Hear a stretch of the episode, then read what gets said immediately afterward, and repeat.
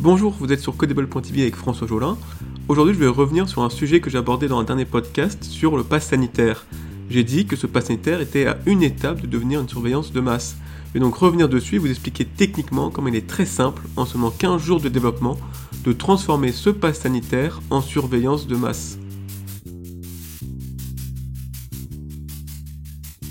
C'est ce dernier point qui va retenir notre attention. En effet, comment ces machines vont-elles bouleverser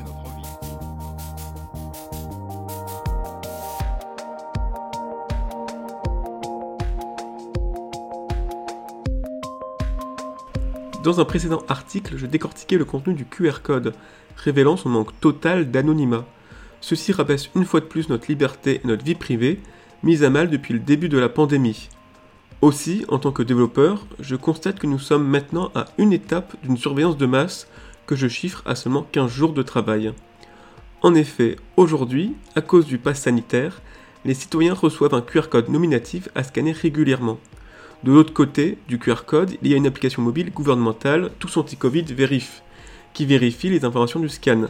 Elle fonctionne comme une boîte noire, son code n'est pas totalement public, et, du point de vue utilisateur, chaque scan affiche l'identité et un simple correct ou incorrect, ne précisant nullement les raisons du refus.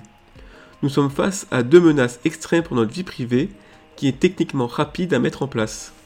Premièrement, cette application peut à tout moment, lors de la prochaine mise à jour, rapatrier les données des scans sur un serveur étatique central. Un tel serveur et une telle fonctionnalité sont très faciles à mettre en place en seulement 15 jours de travail. L'État aura alors un point de vue omniscient sur sa population, nous rentrerons dans une surveillance de masse. Deuxièmement, l'État peut rendre le QR code opaque. Le QR code actuel laisse les données médicales lisibles pour n'importe qui. Il existe deux voies pour mieux la sécuriser. Premièrement, avoir deux QR codes, l'un avec données médicales, l'autre non. Ainsi, nous pouvons présenter le QR code sans données médicales aux restaurateurs, agents SNCF ou employeurs sans danger. Deuxièmement, nous pouvons aussi demander un mot de passe au détenteur du QR code pour chiffrer son contenu. Ainsi, le citoyen peut lire les données de son QR code et le partager avec qui il veut. Mais l'État peut aussi suivre une troisième voie, chiffrer le contenu du QR code sans donner le mot de passe au citoyen. Ainsi, le QR code se transforme en boîte noire, l'État peut y rajouter discrètement des données sur l'orientation sexuelle, la couleur de peau, la nationalité ou les opinions politiques ou religieuses sans que personne ne le sache.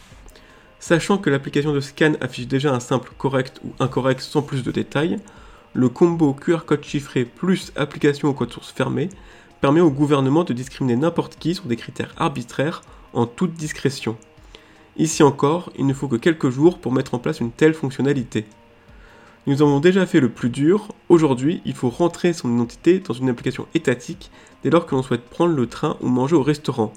C'est une chose épouvantable, inconcevable il y a encore un an, et pourtant acceptée par 64% des Français. Il ne reste que quelques jours de développement pour que cet outil nous fasse sombrer dans une surveillance de masse aux persécutions arbitraires. Voilà, c'est tout pour, euh, pour aujourd'hui. J'espère que cet épisode vous a plu. Je vous retrouve très bientôt sur codeball.tv pour un nouvel épisode. A bientôt